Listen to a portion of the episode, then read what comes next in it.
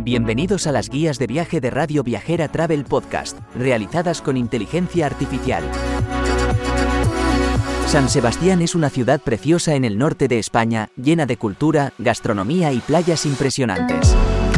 Si solo tienes dos días para visitar la ciudad, aquí te dejo algunas sugerencias. Día 1. Comienza tu visita por el casco antiguo de la ciudad, donde encontrarás la Plaza de la Constitución, la iglesia de Santa María y la calle Mayor. Aquí podrás disfrutar de la arquitectura de la ciudad y sumergirte en su historia. Después del casco antiguo, sube al monte Urgull para disfrutar de una vista panorámica de la ciudad y del mar. También podrás visitar el Castillo de la Mota, un antiguo fuerte militar que ahora alberga un museo.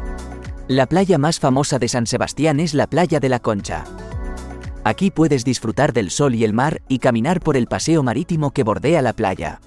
Termina tu día en San Sebastián probando los famosos pinchos, una deliciosa tapa vasca. En el casco antiguo encontrarás muchos bares de pinchos, como la calle Pescadería. Día 2. Comienza tu segundo día visitando el Palacio de Miramar, un hermoso edificio del siglo XIX que fue construido para la realeza española. El palacio está rodeado por un parque con vistas al mar. Continúa tu recorrido por la escultura Peine del Viento, una obra del famoso escultor Eduardo Chillida se encuentra en el extremo oeste de la playa de Ondarreta. Sube al monte Higueldo para disfrutar de otra vista panorámica de la ciudad. También podrás visitar el parque de atracciones de Monte Higueldo, que cuenta con atracciones clásicas de feria.